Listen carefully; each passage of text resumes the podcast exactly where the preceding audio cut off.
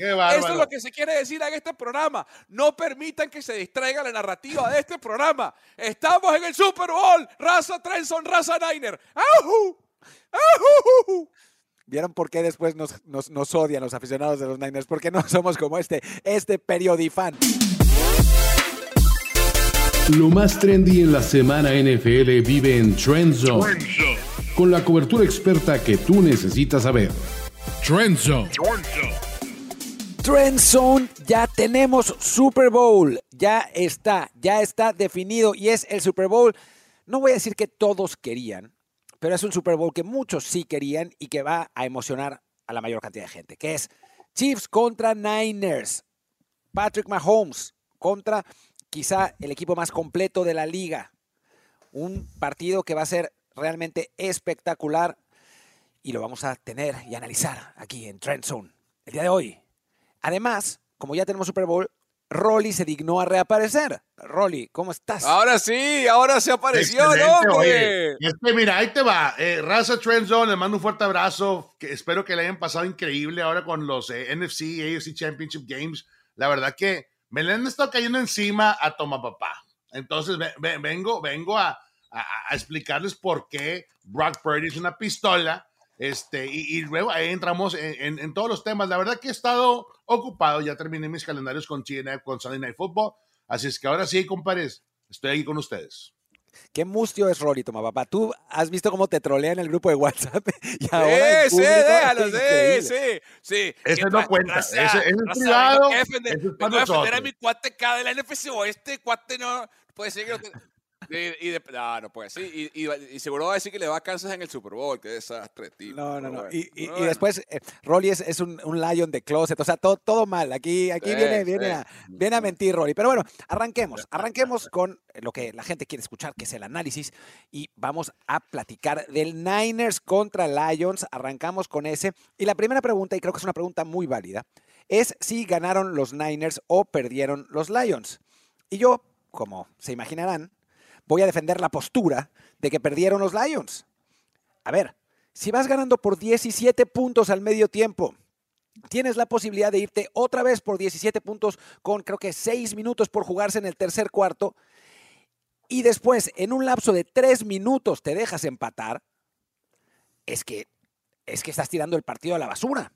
Y todos son responsables eso, a ver, quiero, quiero además aclarar que no le estoy quitando nada de mérito a los Niners, ¿eh? O sea, los Niners regresaron de una manera increíble. La segunda mitad de los Niners fue espectacular. No recibieron un solo punto, hicieron, ya no me acuerdo, bueno, más que el touchdown al final. Eh, hicieron no sé cuántos puntos para, para darle la vuelta. Ah, los, los Niners lo hicieron súper bien. Pero lo de, los, lo de los Lions a mí me recordó a Atlanta en el Super Bowl contra, contra New England, contra Patriots. O sea, mm. un partido que tiene totalmente dominado y todos son culpables. Dan Campbell por no entender, y lo hemos hablado mucho aquí, el fútbol americano es un juego de emociones. No entendió Dan Campbell que poniendo a los Niners 17 puntos abajo, callaba el estadio, eh, ponía la, situación muy complicada, obligaba al equipo a recorrer todo el campo para el otro lado. Sí, yo sé que su filosofía es jugarse las cuartas oportunidades, pero hay que entender el fútbol americano situacional. Y la situación en ese momento era que tenías que ponerle el pie en el cuello y no dejar ir a un equipo como los Niners, que es el roster quizá más completo de toda la liga.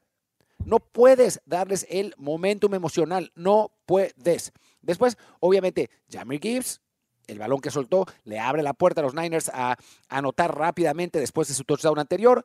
Después, eh, ya no me acuerdo, creo que fue Reynolds el que suelta ese, ese balón, la porta suelta otro, pase. O sea, creo que salvo el pobre Jared Goff al que le soltaron pases eh, a diestra y siniestra, creo que todos los demás son responsables del lado de Detroit.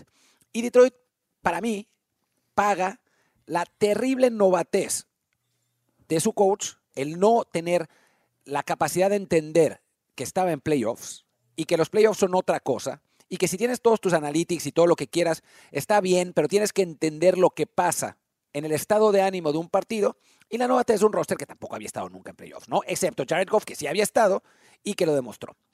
Ahora hablará Toma Papá y ya me imagino que va a decir completamente lo contrario, pero vamos. Rolly, después del choro que se mandó Martín de siete minutos y medio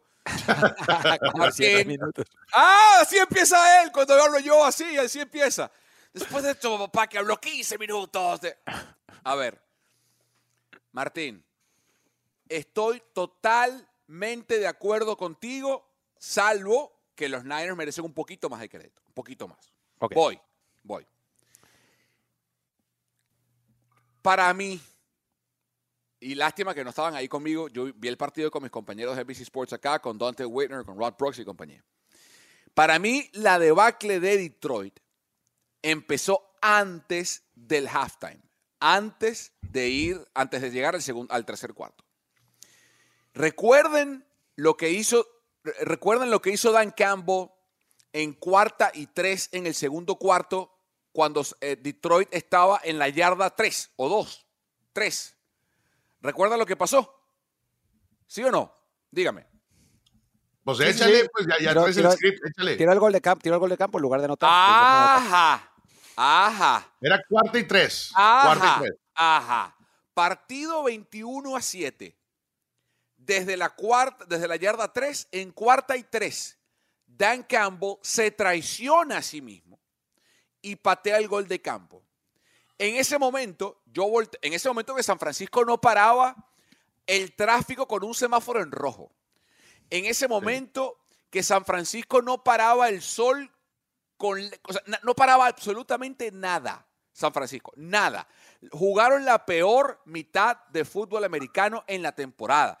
Y se los puse en el chat, Martín, dile a la gente. En el chat de Trenson puse, estamos jugando el peor fútbol americano de la temporada. Empieza por la defensa, que fue una vergüenza. Equipos especiales, Jake Moody falló un gol de campo. La ofensiva, no sé qué juego llamó Shanahan. Purdy no se veía bien. Eh, todo el equipo jugó mal.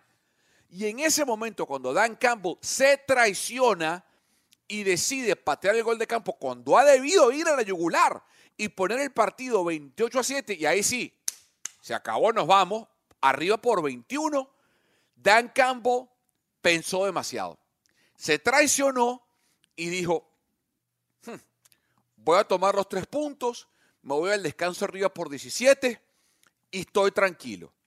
Y en ese momento volteé y le dije a Dante Winner, van a perder. Se traicionó, se asustó y está cochando como él no es. Y luego esa decisión para mí, Martín y Rolly, lo, lo, lo, eh, lo persigue, lo condiciona y lo persigue en el tercer cuarto. Y estoy totalmente de acuerdo contigo. Porque San Francisco, en el primer drive del tercer cuarto, se conforma con un gol de campo, no pueden anotar un touchdown, ponen el partido 24 a 10, lo ponen por 14 y el equipo de Detroit va al downfield y están para patear un gol de campo y estoy seguro que Dan Campbell dice, ¿saben qué? No, aquí no me voy a traicionar. Me traicioné en el segundo cuarto, aquí no. Voy a ser agresivo como he sido todo el año y se equivocó. No una, dos veces se equivocó cuando ha debido tomar el gol de campo para darle un golpe anímico porque el reloj es distinto, porque el partido ha avanzado, quiso ir por cuarta oportunidad y ahí la defensa, y ahí es donde yo te digo que te falta un poquito de crédito a mis Niners, Martín, porque la defensa de San Francisco sostuvo y presionó a Jared Goff. Y se les dijo en este programa, cuando ustedes eligieron en la semana pasada tiers de mariscales de campo, les dije, Jared Goff es una estatua y los dos pases que fueron incompletos en corta oportunidad fueron producto de presión de San Francisco. Cuando él tiene que mover los pies y pasar on the run, es un desastre. Y el primero lo soltó Reynolds, el, primero. El segundo, un desastre. Damas y caballeros, el Jedi, como le dice Steve Young, Brock Purdy está en el Super Bowl. Brock Purdy, la fuerza está con el Padawan. Ibas muy bien hasta que te paraste. Muy bien. Ibas muy bien hasta que te paraste. Muy bien. Ibas muy, Ibas muy bien. Ah, yo sabía que tus lentes tenían algo ahí, algo que ver el día de hoy. Ahora, este... porque ya. Bueno, ahí va. Iba muy bien. a ver, a ver, Rolly, Rolly, pon, este, pon este muchacho en su lugar, por favor. Eh, ya dije lo que hizo mal Detroit, Rolly.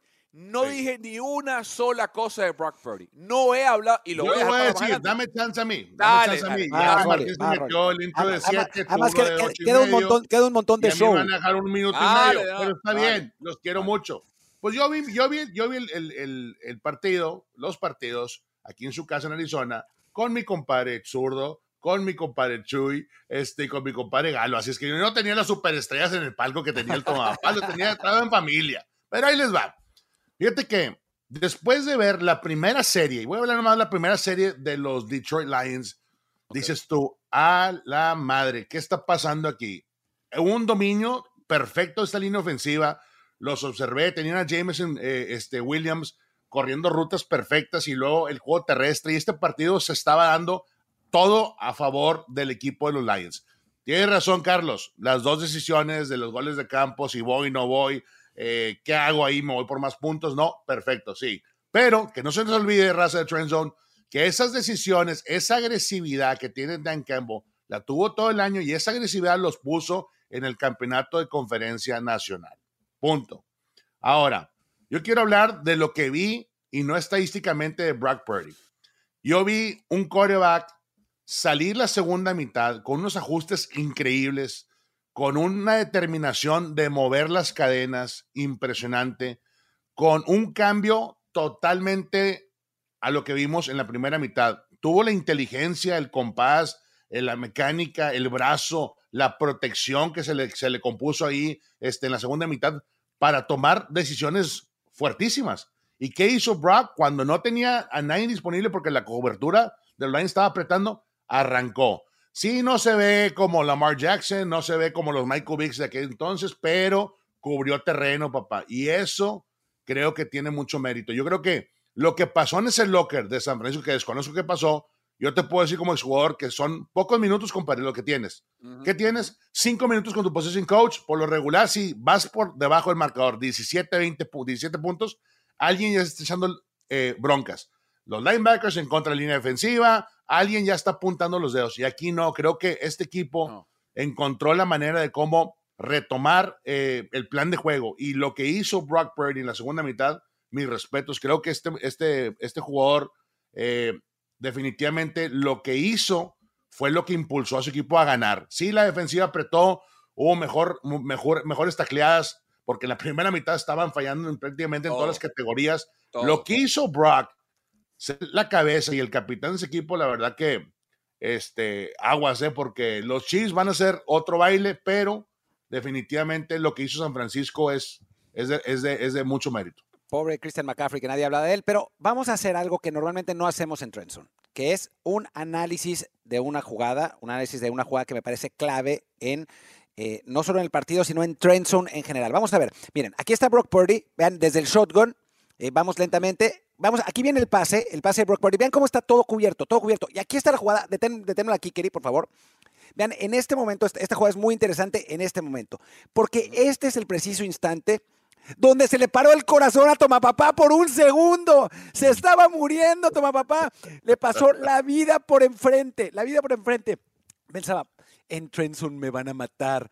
Van a decir, van a burlarse de Brock Purdy. Los Niners van a perder miles de dólares de terapia gastadas en la, derrota. Y después le rebota la pelota en la cabeza al jugador de Detroit y le recibe Brandon Ayuk increíble lo que pasó en ese partido, en esa jugada. Podía haber cambiado la situación otra vez, vamos a ver. Es, es un gran pase al defensivo que le rebota en la, cabeza ahí parado y toma papá pensando, mi vida se ha terminado. Es, los, no, voy a me regreso a los Broncos de Denver. Esto no puede ser. En, en ese momento, ese segundo, ese instante. Y bueno, pues es el fútbol americano, toma papá. ¿Qué pasó por tu mente? ¿Qué pasó por tu mente en ese pase en el segundo cuarto? Lo, el segundo Lo, primero que te, voy a ser, ah, como siempre, 100% sincero. Lo primero que pensé fue que era DPI, porque yo no, o sea, en el momento de la jugada, lo primero que vi fue el pañuelo que voló. O sea, no, no, no alcancé a ver, la interceptó, la soltó, quién la agarró, no, no vi nada. Yo lo primero fue que vi un pañuelo y dije, ¿por qué tiraron un pañuelo?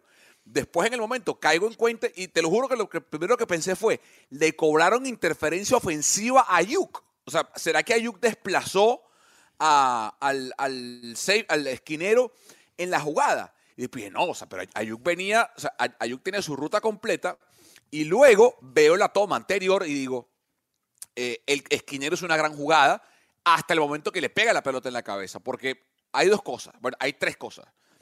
Primero que Purdy decide bien, o sea, decide antes de lanzar el pase, decide bien, porque en esa jugada la, progresión es, si el safety se hunde para tapar la línea intermedia, Brock va profundo con Ayuk uno contra uno contra el esquinero, porque presume Purdy que el esquinero no le va a poder ganar uno contra uno a Ayuk en el centro sin safety por arriba, ¿no? O sea, la toma de decisión de Purdy fue la correcta. El pase de Purdy a dónde va es el correcto, porque él le tiene que él lanza un punto, sea, en esa jugada, porque lo hablamos con Brock y con la gente después del partido, él lanza a una zona, no al jugador. Y luego la tercera parte de la jugada es que el esquinero de Detroit hace un jugadón, porque si se fijan, si, si ven la jugada desde el principio, Martín, a Ayuk le gana la ruta al esquinero y el esquinero lo alcanza y lo pasa. Lo choca en, la parte alta de la ruta y es lo que le permite en ese rebote ganarle sobre el final arriba a Ayuk. Y viene la jugada que es totalmente fortuita cuando le pega, que es error del esquinero y un poco de suerte le pega en la máscara. Un montón de suerte, papá. Es un montón de suerte. a ver, a ver. Un montón de suerte.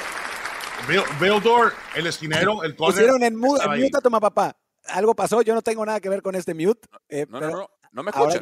Ahí está. No, Oye, digo, es una suerte, de, es una, una, mezcla para mí de suerte. La, suerte es, es cómo rebota el balón pero el esquinero ha debido interceptarla. O sea, es, mala del esquinero con suerte hacia donde rebota la pelota, que es que le queda a Ayuk. Pero la, suerte, la suerte es toda. O sea, la suerte para, para Niners es que el esquinero no, intercepte. Porque si el esquinero intercepta, ahí se acaba el partido. O sea, literalmente se acaba el partido con, con, con esa intercepción. Creo que estamos todos de acuerdo, ¿no?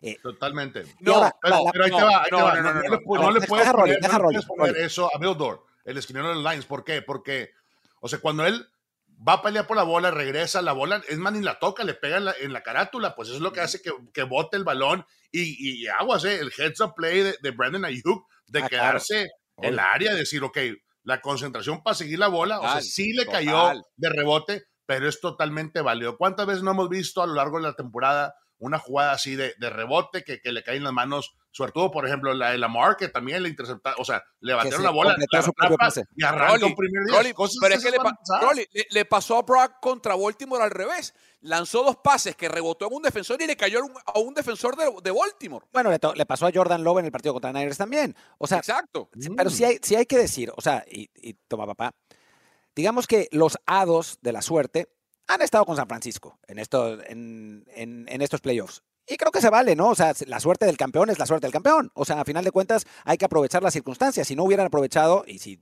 no hubiera venido este... este le sufrieron, le sufrieron los dos juegos. y pudieron ganar. Y, este último, sin duda. Ahora, pasemos al, siguiente punto, que, es interesante. Y vámonos en cortito, porque creo que ya la gente no quiere meterse mucho con los, con los perdedores, ya hablamos mucho de Detroit, pero ¿ustedes creen que estos Lions puedan volver? Porque mi opinión mi opinión es que no. Desperdiciaron su oportunidad. Esto es Atlanta. Esto es Atlanta en 2016. Pierden a su coordinador ofensivo, que es la estrella de ese equipo. Eh, me parece que dejan perder su gran oportunidad. Green Bay es el equipo a vencer ahora en esa, en esa división. Lo van a tener complicado. No sé ustedes qué opinan. Yo creo que sí. Eh, yo creo, perdón, yo creo que estoy contigo. Eh, se van a desmantelar ese, ese staff de, de cocheo. ¿Por qué? Porque ya llegaste al campeonato de conferencia y seguramente Aaron Glenn y, este, y, Ben Johnson van a tener oportunidades de, entrevistarse e irse a otros equipos. Eh, acuérdense lo que le pasó a Philly. Todo el mundo, oye, Philly llegó al Super Bowl, perdió. Este, este equipo está armado para llegar al campeonato de conferencia y no fue así. Es muy difícil ganar en la NFL año tras año. ¿Por qué? Porque cambian los coaches, cambian los jugadores, cambian el estatus de los contratos de los jugadores y no siempre vas a tener el mismo cuadro. Entonces, eh, yo estoy contigo, Martín. Yo no creo que los Detroit Lions eh, se mantengan intactos y que puedan tener otra vez la motivación para llegar a este punto de, lo que hicieron. Hay que recalcar que los Lions tuvieron un gran año ¿eh? y fue una historia increíble. Mucha gente se subió al barco. ¿Por qué? Porque le dieron el cambio total a la organización. Van para allá si lo logran, empalmar dos años consecutivos el campeonato de conferencia, agua sea porque este equipo está tarde o temprano va a tener oportunidad otra vez de estar en el mismo lugar. Ya no lo pongamos en el Super Bowl porque la verdad es, muy difícil llegar a un Super Bowl, al menos que sean los Chiefs, porque casi casi que llegan cada año, ¿no? Este, pero fuera de eso, yo siento que este equipo de los Lions lo hizo muy bien y este año pues va a ser una temporada baja muy difícil. No sé si vieron a Dan Campbell al final del juego, lo explicó Eso iba. Sí, lo que dijo. Eso iba. Eh, y, y se ve, se ve por qué ese equipo es un equipo exitoso, porque tienen a un líder que es muy transparente, que es muy directo con sus jugadores y, y eso me encanta. Sí, yo- a ver, eh, la, la franqueza de Campbell se agradece, ¿no? El hecho de que fue a su vestuario y les dijo, "Eh, esta puede que haya sido nuestra única oportunidad, porque él sabe lo que viene. O sea, él sabe que San Francisco no se va a ningún lado, él sabe que los Rams están en ascenso con la presencia de Puka Nakua, hay que ver qué pasa cuando Stafford no sea el más de mariscal de campo, ¿no? Pero él sabe que ese equipo va a mejorar, él Green sabe Bay. que los Bears tienen el pick número uno del draft y que seguramente van a draftar a Caleb, más la defensiva que han armado, más los cambios que harán en ofensiva. Él sabe que los Packers están en ascenso. Eh, él sabe que la NFC se va a poner más complicada, ¿no? Y, y sabe que esta era su oportunidad, que era su ventana, porque además tomaron a mucha gente por sorpresa y eso no va a pasar más. O sea, Detroit ya perdió el factor sorpresa. Detroit no va a tomar a nadie por sorpresa ahora eh, en la liga. Y yo creo que las limitaciones que tienen son evidentes. En la secundaria son cosas que tienen que ir a mejorar de, de plano. Eh, Jared Goff es un mariscal de campo bueno con limitaciones. Si lo mueves, se, la ca- se le, se le cae la estantería.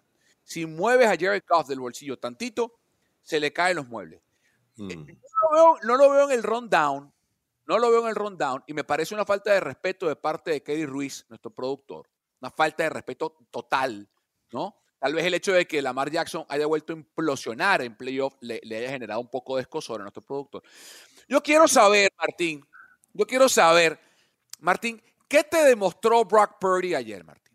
Quiero que la, la raza Trenson, la raza Niner, me escrito por Twitter, por YouTube, están esperando qué va a decir Martín del Palacio sobre Brock freaking Purdy. Te doy el- Oílo, oílo. A mí, a mí Te me, doy- me lo, me lo han dicho también. Yo voy a decir que Brock Purdy no cambió en nada mi percepción sobre él.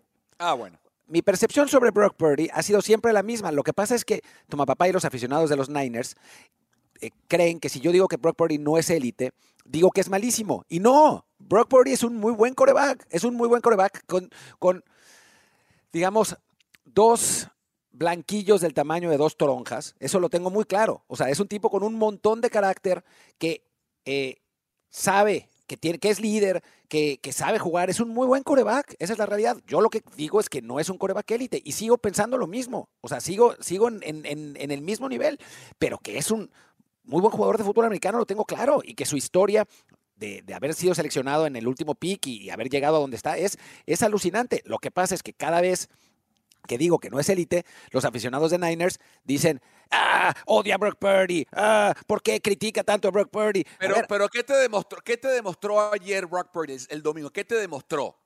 no, bueno, que eso, que nada tiene, nuevo. que, tiene muchísimo, nada, o que, sea, tiene, que tiene muchísimo carácter y que es un, es un muy buen jugador de fútbol americano, así como, así como, y es algo que tampoco estaba en el rundown ni lo iba a comentar, Shanahan demostró que puede regresar de una, de una desventaja tan grande, que era algo que, que le hacía falta. Es que yo nunca, a ver, yo puse a San Francisco muchas veces como el gran favorito en la NFL, por alguna razón. Lo que pasa es que creen que los odio porque no digo, no, no digo, ay, San Francisco es maravilloso, todo lo hacen bien, es genial, Brock Purdy es la nueva estrella de la NFL. Eso es lo que quieren que diga, pero no voy a decir eso porque no creo que sea cierto. Creo que es un muy buen coreback. San Francisco es un gran equipo, pero no me voy a poner en plan de fan porque no soy fan de los Niners. Soy fan de los Jets y soy el primer fan que dice que los Jets son horribles. O sea, soy un fan muy, digamos, centrado. Listo. Brock Purdy se convirtió ayer, Rolly. Hay que hablar de Brock Purdy. Hay que hablar de Brock Purdy. La gente, la raza Trenson está esperando este segmento. Que hablemos de Brock Purdy. Hay que dar contexto, raza Trenson. Rolly. Rolly. Joe Montana. Steve Young. Ay, Dios. Es que Con- ahí va. cu- pero ya va, para. Pero no sabes a dónde voy, déjalo, déjalo, déjalo. No sabes a dónde voy. ¿Ves que, ves que estás predispuesto. Ves que si eres un hater de- en lo que uno dice, Déjalo "Ah, aunque ya, traiga lentes color ya va". Detroit Lions. Échale, échale, échale. No, no, no, ey, no, no, esto es agua marina, cuidado. Agua marina y combina Ah, con no, Grogu. no, no con Grogu Purdy. Grogu Esa Purdy. camisa sí no, no, no me gustó, pero bueno, está bien. Grogu. Purdy. A ver, Síguele. Brock Purdy entró en una lista en la que están Joe Montana, Steve Young, Colin Kaepernick y Jimmy Garoppolo. Eran los cuatro mariscales de campo en llevar a San Francisco a un Super Bowl. Ahora, son, ahora son cinco. Brock Purdy está en esa lista. De los Es una- cinco, de los cinco, Brock es el más joven. Porque Montana y Kaepernick lo hicieron a los 25, Garoppolo lo hizo a los 28 y Young a los 31. Brock acaba de cumplir 24 años de edad. O sea, se convirtió en el mariscal de campo más joven en la historia de los San Francisco 49ers en llevar al equipo al Super Bowl. Y, no voy a hablar de quizás, porque no importa. No voy a irme al año pasado, que ya, no, pasó. Brock Purdy está en la historia. ¿eh? Cuando hablamos de mariscales de campo en esta franquicia, que han dejado momentos para siempre, obviamente los Super Bowl están por encima de cualquier cosa. Pero paradójicamente, los grandes, hay dos grandes momentos por los cuales se recuerda, dos, dos Polaroid, ¿no? dos, dos instantáneas, por las cuales se recuerda a Joe Montana y a Steve Young. A Montana se le recuerda por The Catch, que no fue en un Super Bowl, fue en el campeonato de la NFC del 81 contra Dallas. Aunque después ganan el Super Bowl, también eso, claro, eso cuenta. Obvio, obvio, pero se le recuerda, o sea, la gente habla más de The Catch que del Super Bowl, paradójicamente, porque significó para San Francisco llegar a su primer Super Bowl, ¿no? Y saltar sobre, por encima de los Cowboys y llegar y luego, como tú bien dices, ganan el Super Bowl. Pero esa Polaroid, ese pase de Montana a Dwight Clark en un partido en el que Montana lanzó tres intercepciones, pero se habla es de The Catch. Igual con Steve Young, año 98, serie de comodines contra los Packers, The Catch 2.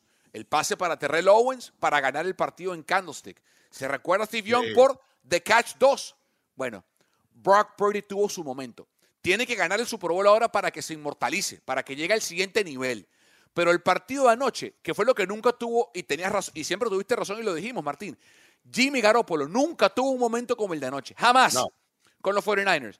Anoche, o sea, entró en ese libro de historia de momentos eternos de los Niners. Está The Catch, está The Catch 2 y está The Comeback. Está de rebote, de rebote catch. No, no, no, no, no, no, no, no. Están, están las 49 yardas que les atascó en la segunda mitad. Ahí está, por, tierra. Está The Comeback.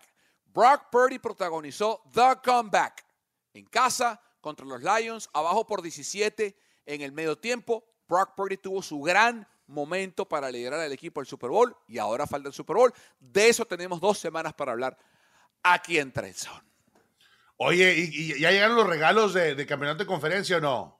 Sí, sí, sí, sí, ¿Qué te mandaron los Niners?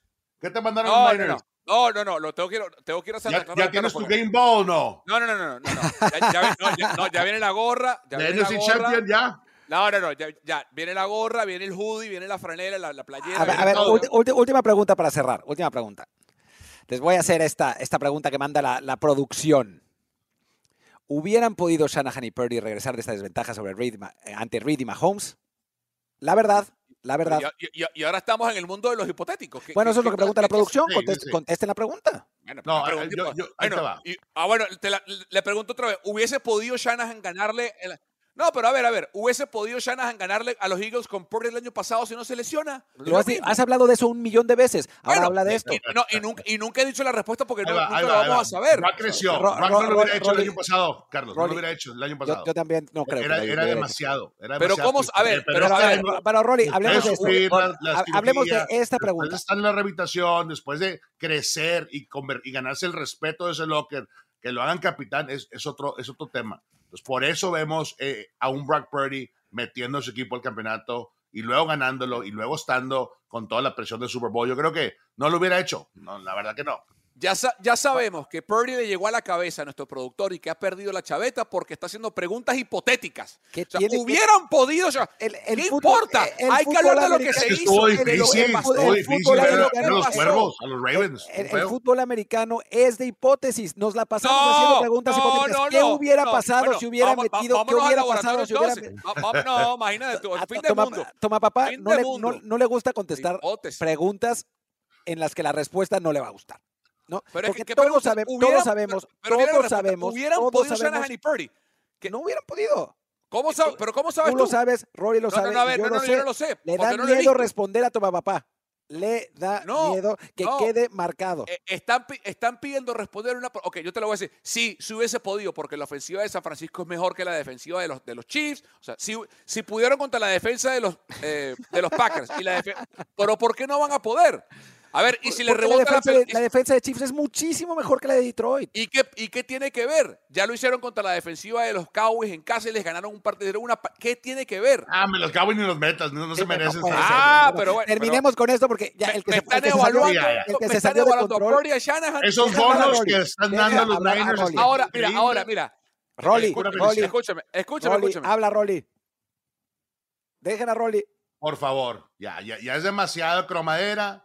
Ya, ya tuviste, ya, ¡Oh! tu- ya tuviste, Cromadera, ya están tuviste buscando- tu, le- le espacio, buscando ya ganaste o sea- el campeonato de conferencia, ya viene tu Game Ball, tu hoodie, viene todo Hemos, el hemos caído, hemos caído tan bajo en el odio a Shanahan y a Purdy en este Eh, programa a nivel de producción. ¿Viste eso? ¿Viste eso? Hemos caído tan bajo que No, ahora no, lo. Quieren, lo quieren evaluar y criticar por cosas que no han pasado y por hipotéticos. Antes era. no lo metas, escúchame, no sí lo meto. Porque el que, pone, el que pone estas cosas aquí es el productor que está picado, ardido, porque su he- head coach y su quarterback volvieron a choquear. Y no lo quiere decir. Porque lo, no- va, a- no, lo va a decir, lo va a que decir. lo diga. En, el- Bueno. en el próximo segmento lo va a decir. Pero bueno, Porque Chocanahan, este. Chocanahan volvió de 17 abajo en casa en el NFC Championship y ganó con Brock Purdy. Eso es lo que se quiere decir en este programa. No permitan que se distraiga la narrativa de este programa. Estamos en el Super Bowl. Raza Trenson, raza Niner. ¡Ajú! ¡Ajú! ¿Vieron por qué después nos, nos, nos odian los aficionados de los Niners? Porque no somos como este, este periodifan. No puede ser. Trend Zone. Los relatos y anécdotas de los protagonistas de la liga más raros y extraños están en historias de NFL para decir wow. Miguel Ángeles es y Luis Obregón te esperamos todos los miércoles. Busca historias de NFL para decir wow en tu plataforma de podcast favorita. Trend Zone. Trend Zone, los Chiefs siguen. Se les dijo, se les advirtió. No hay que menospreciar a los Chiefs, no hay que ir en contra de Patrick Mahomes. Ustedes, bueno, Rolly no porque no estaba, ustedes fueron contra Patrick Mahomes, menospreciaron a los Chiefs, los minimizaron al campeón, al mejor jugador de la liga, y aquí los hizo pagar. Los hizo pagar Mahomes, los hizo pagar Kelsey, los hizo pagar Steve Spagnolo, los hizo pagar Andy Reid y los hizo pagar Taylor Swift. Sí, en este programa somos Swifties, aunque se enojen. No, no es cierto. Pero no somos Swifties, pero está todo bien con Taylor Swift. No, yo no tengo ningún problema, me parece que le muy bien a la NFL. O sea, realmente muy bien. Y vamos a hablar, vamos a hablar del Chiefs contra Niners, un partido en el que tenemos esa constatación de los Chiefs, pero también una enorme decepción. Chiefs Ravens, Chiefs Ravens. No Yo sé, dije que los, Niners, perdón. Ah, yo, sé que, hablando- yo sé que los Niners viven gratis y, y no pagan renta en tu, en tu subconsciente, Martín, pero tranquilo, estamos hablando de los Bueno, Ravens. vi- viven en mi subconsciente porque, uno, acabamos de terminar el segmento de los Niners y dos, es el Super Bowl. o sea, no es, no es que no, no Quedan lo dos saqué de la nada. Martín, No lo saqué de la compadre. Disimúlalo, no tienes que andar así. Chiefs contra Ravens. Chiefs, Chiefs contra Ravens. Los Ravens decepcionantes, pero bueno, arranquemos, arranquemos preguntándonos. Sí. Sí, sí, tiene con Sí. Purdy. Se despierta. Purdy, ¿qué hizo Brock? No. Ay, Dios. Me- a- a- el productor me traiciona. Pero bueno, arranque- arranquemos con, ¿dominó Chiefs o implosionó Baltimore? Y la respuesta para mí es que las dos. O sea, yo creo que la primera mitad es una de las demostraciones más dominantes que hemos visto de, de Patrick Mahomes y de los Chiefs en mucho tiempo, y miran que, que hay varias. Eh, un desastre lo de Lamar Jackson en la, en la primera mitad. Em, creo que, que ahí se, fue donde se fragó la diferencia. Se quedó corto el equipo de Kansas City en realidad. Al irse solamente con 10 puntos de ventaja, podría haber sido con más. Y después en la segunda mitad, si hay un cambio, eh, Andy Reid decide jugar muy conservador, excesivamente conservador, puros pases detrás de la línea de golpeo, eh, carreras, aunque los, los detuvieran, y apostar la defensiva. Y ahí es donde implosiona más Baltimore en, en ese sentido, porque comete errores muy graves, ¿no? Eh, entre indisciplinas varias, castigos y castigos y castigos absurdos, un puñetazo en la cara a Mahomes, un taunting eh, de, de Safe Flowers, una, una eh, en- encroaching, encroachment, perdón, que termina en, en personal foul porque va eh, Kyle Van Noy y le pega durísimo al, al guardia. O sea, errores realmente graves de, de concentración que terminan por enterrar la temporada de los Ravens. Así que creo que en este caso hay un poco de las dos cosas, toma papá. No sé si estás de acuerdo. Sí, a ver, la semana pasada en este programa yo dije, y lo mantengo hoy más que nunca, que esta versión 2023 de los Chiefs está a donde está y llega a donde llega y ganará o perderá lo que ganará o perderá por su defensa.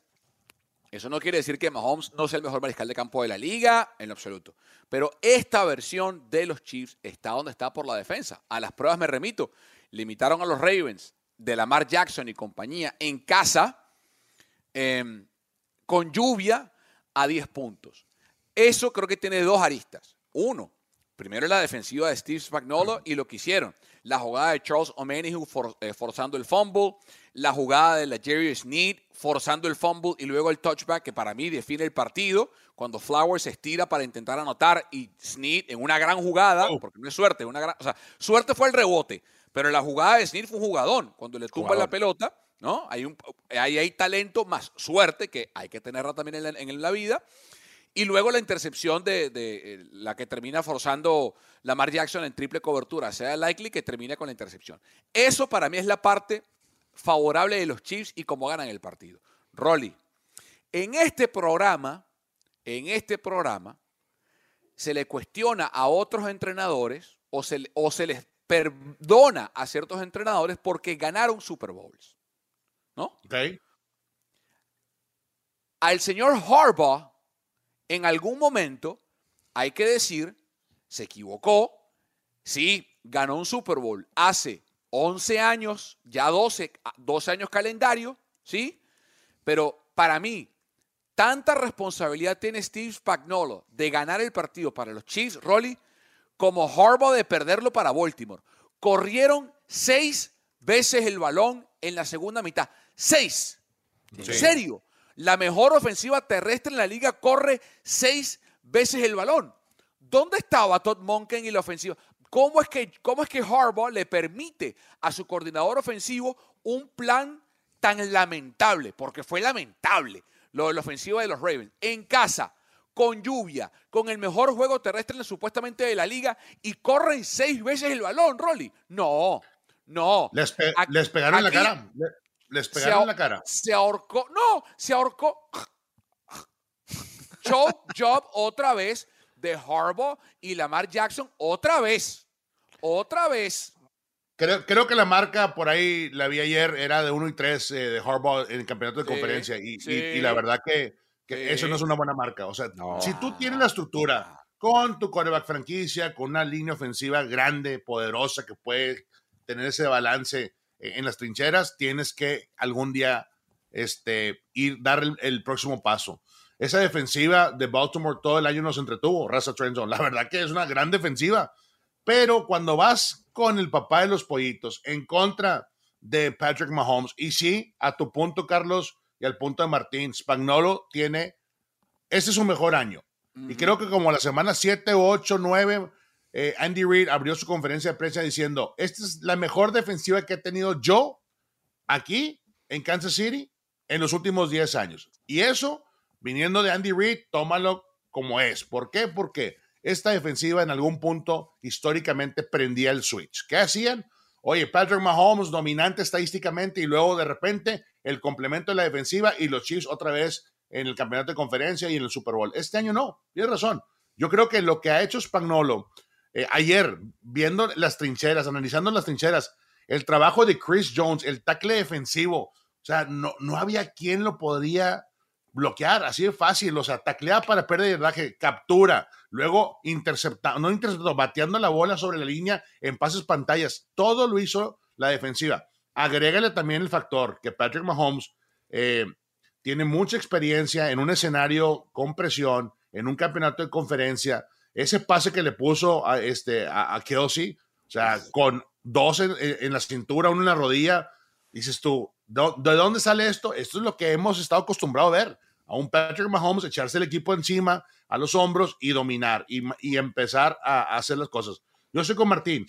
Creo que los castigos eh, que tuvo el equipo de Baltimore, que creo que fueron 8 o 9 al final de las estadísticas, el de Zay Flowers no tiene, o sea, no tiene, no tienes por qué hacer eso. O sea, ¿por qué te paras? El karma se lo cobra, Sneer ahí, le, le provoca el balón suelto y dices tú, ¿Cómo puede ser que tu equipo en un escenario tan importante, que es el próximo paso, o sea, el próximo escalón al Super Bowl, pierdas la cabeza, te gane la emoción? No te puede ganar la emoción en ese momento. Y creo que vimos eh, esa es prácticamente la gran diferencia entre los Chiefs y los Ravens. Los Chiefs están acostumbrados a la presión y los Ravens no. Por eso el choqueo este, llegó este año. Y hay que decir, hay que decir, porque yo leí mucho en redes sociales, es que los referees favorecieron a los Chiefs. Es que no puede ser. Para nada. Lo que pasa es que la gente luego no se sabe las reglas. O sea, el taunting es cuando le celebras en la cara a un rival. Tú puedes celebrar lo que quieras al aire. Lo que quieras. Es más, Carlos tuviera en Trend Zone como unos 17 tontings este año, pero no se los hemos cobrado. No se los, hemos vamos a cobrar en el Steakhouse en Las Vegas. No, exacto. O sea, si tú le celebras en la cara a un jugador, sea como sea, es taunting. Punto. Si lo celebras al aire, puedes celebrar lo que quieras. Y eso fue lo que hizo Say Flowers. O sea, es así. Y pues ni modo, ¿no? O sea, no te burles, es lo que hay, sí, no te burles. Y pues los referees, la verdad es que esta vez estuvieron bien y Baltimore pues cometió errores de concentración. Ahora, la siguiente pregunta que nos hace eh, la producción, y tiene razón, es ¿quién es más clave en la victoria? Ya contestó lo que dice Toma Papá, ya dice que es españolo, eh, pero yo quiero hablar también de lo que hizo Patrick Mahomes en la primera mitad, ¿no? O sea, la primera mitad de Patrick Mahomes es increíble. O sea, tuvo completos los primeros 11 pases que tiró, creo.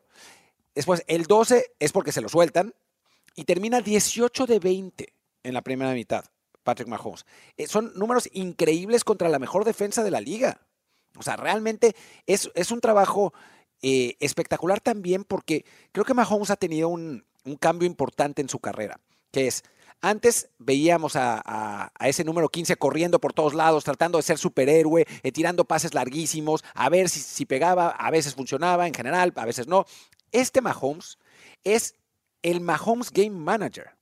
Lleva una jugada en todos los playoffs, una jugada que se llama turnover worthy, es decir, que pudo haber sido un balón perdido. Una en todos los playoffs. Es realmente increíble. ¿Y por qué es eso? Porque ha sabido, ha aprendido a decidir correctamente y a no tratar de volverse loco y de hacer cosas que no puede hacer. Y ha sido suficiente eso para Chiefs con una ofensiva que es menos explosiva, obviamente, en la segunda mitad lo vimos, no fue nada explosiva, y porque obviamente Reed sabe perfectamente que la defensiva puede apoyar lo que hace Patrick Mahomes. Y me parece que esa parte de madurez y esa parte de inteligencia, que es algo que no habíamos visto tanto en, en Mahomes, sino nos habíamos acostumbrado a toda la parte acrobática y heroica, pues creo que lo hace un coreback más completo. No sé si ustedes están de acuerdo. Sí, total. Bueno, pero es que. Y, se, espera. O sea, Mahomes tiene 28 años. Eh, está eh, en, plena eh, en, el, en, el, la parte gruesa de, del esplendor de su carrera, ¿no? Eh, en, el prime de su carrera. Eh, lo que pasa es que su, prime ha sido casi que toda su carrera, ¿no? Pero digamos, se supone que un mariscal de campo o un atleta profesional entre los 26 y los 32 o 27 y 32, esa es la ventana para que su, su capacidad física, atlética, se equipare con la capacidad intelectual y con la madurez que te da el haber pasado por mil y un batallas como las que Mahomes ha pasado. Y absolutamente, ¿no? Y, lo vemos ahora en la carretera, Martín, porque creo que lo que más mérito tiene de Mahomes y de los Chiefs en esta, en esta racha de, o en esta postemporada en particular, es que fueron a Buffalo y ganaron, y fueron a Baltimore y ganaron, y fueron a ganar en Buffalo con frío, y fueron a ganar en Baltimore con lluvia, ¿no? O sea, realmente ha demostrado que es un equipo todoterreno y que Mahomes entiende las características del equipo que tiene a disposición. Y sobre todo lo que tú dices, él no tiene necesidad de forzar el balón o forzar em, jugadas que puedan comprometer a su equipo y colocar a su defensiva en una posición incómoda para luego tener que defender. Porque lo que nunca hemos visto a Mahomes en esta temporada hacer, o muy poco, pero sobre todo en esta racha de playoff, lo que nunca hemos visto a Mahomes hacer es poner a su defensa en una posición incómoda. ¿A qué me refiero con eso? Si Mahomes tiene una intercepción en su propia yarda 25, va a poner a su defensiva, que seguramente viene de salir del terreno de juego, a tener que defender otra vez un terreno corto. O sea, eso es lo que ha entendido en esta, esta versión de Patrick Mahomes, que como tú bien dices, entiende perfectamente lo que su equipo requiere, lo que el equipo le pide. Y si eso implica él no ser el superhéroe, sino que la defensa sea el que gane el partido, perfecto. A mí lo que me importa es ganar, llegar al Super Bowl y terminar de ganar el partido final. Ese es el tema, ¿no? es la evolución que hemos visto de él. Hicieron lo que siempre hacen: 11 targets, 11 recepciones por el lado de Travis Kelsey. Los compadres se pusieron de acuerdo. Mahomes y Kelsey dijeron: A ver, la ofensiva va a través de nuestro desempeño. Y lo hicieron poco a poco. Picaron piedra. Agrégale a Isaiah Pacheco corriendo durísimo este, desde el backfield. ocho diferentes este, receptores tocaron el balón. No fue los 45 puntos, 35 puntos que siempre hemos estado acostumbrados a ver a los Chiefs, pero simplemente hicieron su chamba. Y sí, tiene mucho mérito a lo que dice Carlos. Eh, dos victorias en el camino, eh, eso no lo veíamos porque siempre ellos recibían, como eran los sembrados siempre número uno, pues todo iba a través de Arrowhead. Eh, este es un año especial. Cuando tú llevas un equipo que está acostumbrado a que es el campeón del Super Bowl, lo tienes a un escalón de meterlo otra vez, Andy Reid, Spagnolo, todos los coaches, todos los jugadores van a estar listos para enfrentar al rival. Y creo que Baltimore simplemente no pudo igualar esa intensidad porque por diseño se, tardaban su tiempo, se tomaban su tiempo cuando eh, tenían que empalmar series de doble dígitos para desgastar físicamente a la defensiva agresiva de, los Baltimore Ravens y lo lograron, lo lograron y, fue algo que también con un poco de suerte, con un poco de, de acomodo ahí por el lado de la ofensiva, pudieron sacar esa victoria. La verdad que eh, e, e, ese, ese pase al Super Bowl por el lado de Chiefs eh, y los Niners, pues va a estar buenísimo porque pues, los dos equipos traen sus méritos. Simplemente han tenido que tomar diferentes rumbos y ahí están. Vamos a la siguiente pregunta. Tras ver a Chiefs dominar a Bills y a Ravens, y yo añadiría a Dolphins, ¿tiene oportunidad 49ers de ganarle? Creo que es, un, poco, un poco exagerada esa, esa pregunta, eh, porque obviamente tiene oportunidad de ganarle 49ers, ¿no? O sea, yo en, las apuestas partió como favorito por 2.5 puntos, ahora ya se redujo ese favoritismo a un punto, es como sí, está un push. el asunto. es, un push, Martín. es un push casi. o sea, e, es un punto, pero cuando ves el spread eh, o el, el, money line está eh, menos 100 San Francisco, más 100 o sea, es un, es, un push, básicamente. prácticamente. Y seguramente terminará así. Entonces, creo que la pregunta aquí, más que si tienen oportunidad los Niners, que yo creo que sí, es quién es el verdadero favorito en el Super Bowl. Y vamos a hablar muchísimo, ¿no? Al respecto, pero creo que eh, eh, está bien. Yo creo que hoy, hoy, el favorito son los Chiefs. Eh, porque es un equipo con la experiencia de haberlo hecho ya. ¿no? Es, es, un equipo que es muy completo, que tiene el mejor coreback de la liga, que tiene quizá el mejor coach de la liga, que tiene una defensiva durísima, que tiene a un, a un a un Travis Kelsey que está jugando ahora al nivel que ya lo habíamos acostumbrado a ver y que no había sido así eh, durante toda la temporada. Eh, creo que lograron llegar en su mejor momento, o sea, conseguir su mejor momento en la temporada, en el momento, en, el lugar que valía la pena, porque creo que los Niners han mostrado debilidades, sobre todo la defensiva, en los últimos dos partidos. Me parece que por esa razón, hoy los favoritos son los Kansas City Chiefs y seguramente Así se verán ellos mismos también. Eso no quiere decir, y les cedo la palabra después de esto, que vayan a ganar necesariamente, porque el fútbol americano es un juego de muchas cosas, ¿no? Si, no, pregunten, si no preguntan en los Pats del 2007. Exacto. Exactamente, los Pats del 2007. Eh, o, muchos otros equipos, o sea, los Packers del 15-1 que pierden con los Giants, ¿no? O sea, hay, hay, un montón de, de, versiones. Pero yo sí creo que en este momento, tras haber visto a los dos equipos en playoffs, son los Chiefs favoritos ligeramente, en mi opinión. Cuando, cuando empiezas el escauteo y, y, ves quién está de coreback, dices tú, Patrick Mahomes en contra de Brock Purdy. La, el 95% de la gente va a decir, me voy con la experiencia, me voy con el campeón este, del Super Bowl, me voy con el que ya lo ha hecho. Pero yo creo que en esta ocasión, de lo que hemos visto de Brock y todo lo que complementa la ofensiva de Shanahan, aguas, ¿eh? porque eh, si está parejo, el asunto, puede ser un push, puede ser que se, defina este, la ventaja para un equipo. ¿Por qué? Porque todo puede pasar. Vamos a ver qué tan sanos, qué, qué, tan, qué tan golpeados salieron los Niners después de este partido. También los Chiefs, o sea, fueron partidos muy físicos. No, todo bien. Sí, no, no, del lado de San Francisco, o sea, a ver, faltan dos semanas y se puede lesionar cualquier jugador en, práctica, pero del partido como tal, te puedo decir que de San Francisco está todo, no, no hay nada, no hay lesiones graves.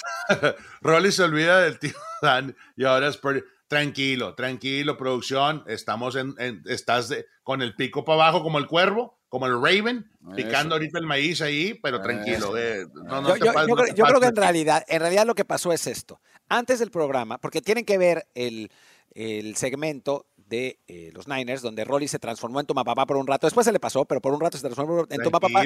Hay no, no, me, no me convierto en Tomapapá. Hay que, yo respeto, jugué en contra de mi archirrival NFC, del NFC West, los Niners, por mucho tiempo, entonces tengo que respetar que, que van bien, pues. Y, Grogu Purdy. Yo, yo, yo creo la camisa que sí no me gustó para nada, la, pero la bueno. camisa sí, no, no, no. Eh, yo creo que, que, que Toma Papá le eh, prometió invitarle un, un, un asado a, a Rolly, si hablaba bien de Brock en No, el me show. O sea, arruino. Oye, Me arruino, el productor está on fire el día de hoy, ¿eh? Brock Sí. Big Bird. está, está con todo. A, a ver, Toma Papá, ¿quién es el favorito del partido? Eh, no, el- para mí el papel son los Chiefs eh, el día de hoy, porque es un partido. eh, primero es el campeón defensor y, y desconozco, salvo que. O sea, eh, esta versión de los Chiefs no perdió ningún activo clave del año pasado a este. O sea, porque si tú me dijeras que es el campeón defensor, pero perdió a Mahomes o se retiró Andy Reid o qué sé yo, pero es la misma estructura que el año pasado le ganó el Super Bowl en Glendale a los Eagles. Entonces, desde ese punto de vista, primero es el, el favorito. Segundo, yo siempre, y me mantengo consistente a mi- en mis análisis. Por más que Martín dice que yo no soy objetivo, soy el tipo más consistente de este programa, sin discusión. Eso no, no acepta discusión. Tranquilo, no acepta hombre, discusión. tranquilo. O sea, si es o sea, si ser, no si ser consistente es decir, No acepta, no acepta es una discusión. maravilla cada Soy año. consistente. Ok, consistente ver. sí eres, de acuerdo, eres El- consistente. e- elegimos. Y yo siempre les digo, yo veo primero entrenador, mariscal de campo. En esas dos facetas, ventaja Kansas City. Andy Reid ha coachado más tiempo que Shanahan, ha ganado más que Shanahan, tiene su Super Bowl, Shanahan no, ventaja Reid. Mahomes y Brock Purdy, ventaja Patrick Mahomes, es el mejor mariscal de campo de la liga, eh, ha ganado dos Super Bowls, puede ganar el tercero. Si tú, me pides, si tú le pides a cualquier gerente general de la liga empezar su franquicia hoy en día y elegir un mariscal de campo, los 32 gerentes generales eligen a Patrick Mahomes y el que no lo elija está despedido. Sea, eso no acepta discusión. Entonces, entrenador. Bueno, John Lynch eligió a Brock. No, no, no. no, pero si le hubieran dado a Mahomes, no, Ah, porque le falló, le caminando. falló a dos, tres eh, No, quarterbacks antes de Brock. Eso sí. No. Pero bueno, Eh, sigamos. Entonces, de ese sentido, ventaja Kansas City. Si abrimos el espectro un poco más, por ejemplo, corredor San Francisco, Christian McCaffrey. Ala cerrada puede ser un push, porque la temporada de Kittle ha sido mejor que la de Travis Kelsey, pero Travis Kelsey ha sido mucho más eficiente que Kittle en postemporada. Entonces, para mí los alas cerradas de verdad son un push. O sea, eh, si tú eliges a Kelsey o a Kittle, o a Ki- te- creo que es un empate. Receptores, para mí San Francisco. Creo que Ayuk y Divo son mejores que Rashi Rice y MBS o los que quieran poner del lado de Kansas City. Línea ofensiva, para mí creo que también es un push, porque por ejemplo, Jawan Taylor, el tackle derecho de los Chiefs, es el tackle más penalizado de la liga. Es eh, una, pero una el- risa cada, cada partido. lo Por eso, eh, pero el resto de la línea de los Chiefs está pareja. Para mí San Francisco tiene el mejor tackle izquierdo de la liga, que es Trent Williams, que va a su primer Super Bowl. El resto de la línea tiene altibajos, o sea, tiene partidos buenos como tiene partidos malos. Entonces, yo lo pongo un push, porque la línea de Chiefs ha estado ahí y lo ha hecho antes. Si nos vamos a la defensa, individualmente, Martín, para mí San Francisco tiene mejores jugadores, pero el colectivo de los Chiefs ha jugado mejor que el colectivo de San Francisco hacia el final de la temporada, ¿no?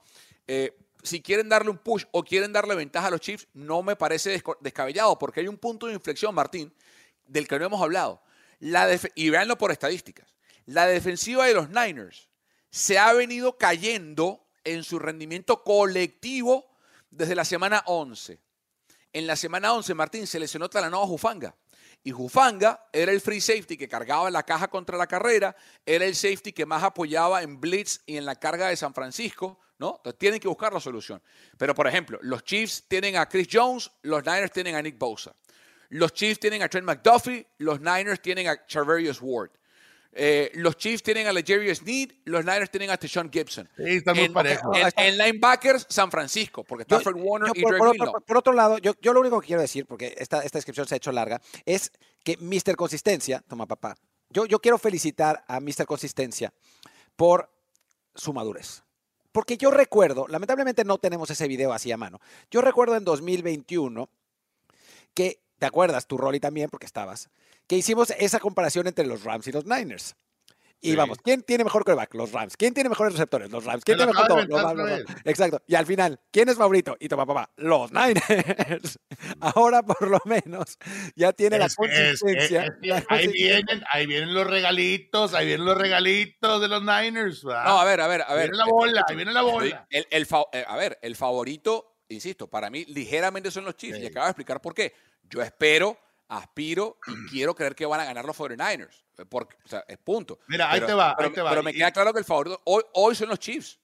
Carlos, fuera de WhatsApp, yo sé que tú cubres, estás pegado a la bahía, estás con NBC y pues obviamente te, tú, y tu equipo cubren, cubren a, los Niners y también vives esa pasión semana tras semana, porque pues es el equipo que tienes que cubrir. Entonces, en, la verdad que es un gran año. Yo la verdad me siento feliz por Alfredo, Alfredo Gutiérrez, que, que es el, o sea, en aquel entonces me acuerdo, Vivi Castañeda ganó el campeonato de, de, de la NFC cuando los Cards ganaron y se enfrentaron a los, a los Steelers en el Super Bowl. Ahora toca la historia otra vez, o sea, hay uno de nuestra raza ahí, Alfredo está ahí, no sé si vieron el video con, con su con su papá, la verdad que son momentos bonitos, momentos padres para, para toda la raza y qué bueno que toda la bahía está muy prendida, hay, muchos de Niner Faithfuls en todo el mundo que van a estar muy pendientes, pero sí, del otro lado están los Chiefs que, que, ganan cada año, como cada otro año, ¿no? Entonces, a ver, eh, hablando va a buenísimo el Super Bowl, no se lo pierdan, la verdad que muy bueno. A ver, hablando de esa, de esa, em, de esa, de eso que estás hablando, de que el otro lado están los Chiefs, que siempre llegan al Super Bowl.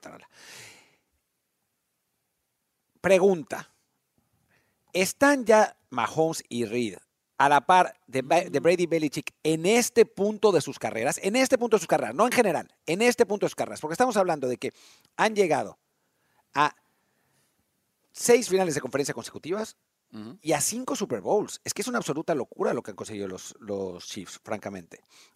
Pueden ganar su tercer Super Bowl, que sería más que lo que habrían ganado Belichick y Brady en este momento de su carrera. Entonces, si, comparamos en este momento, no en general, no en la, total, en la totalidad, ¿ya están?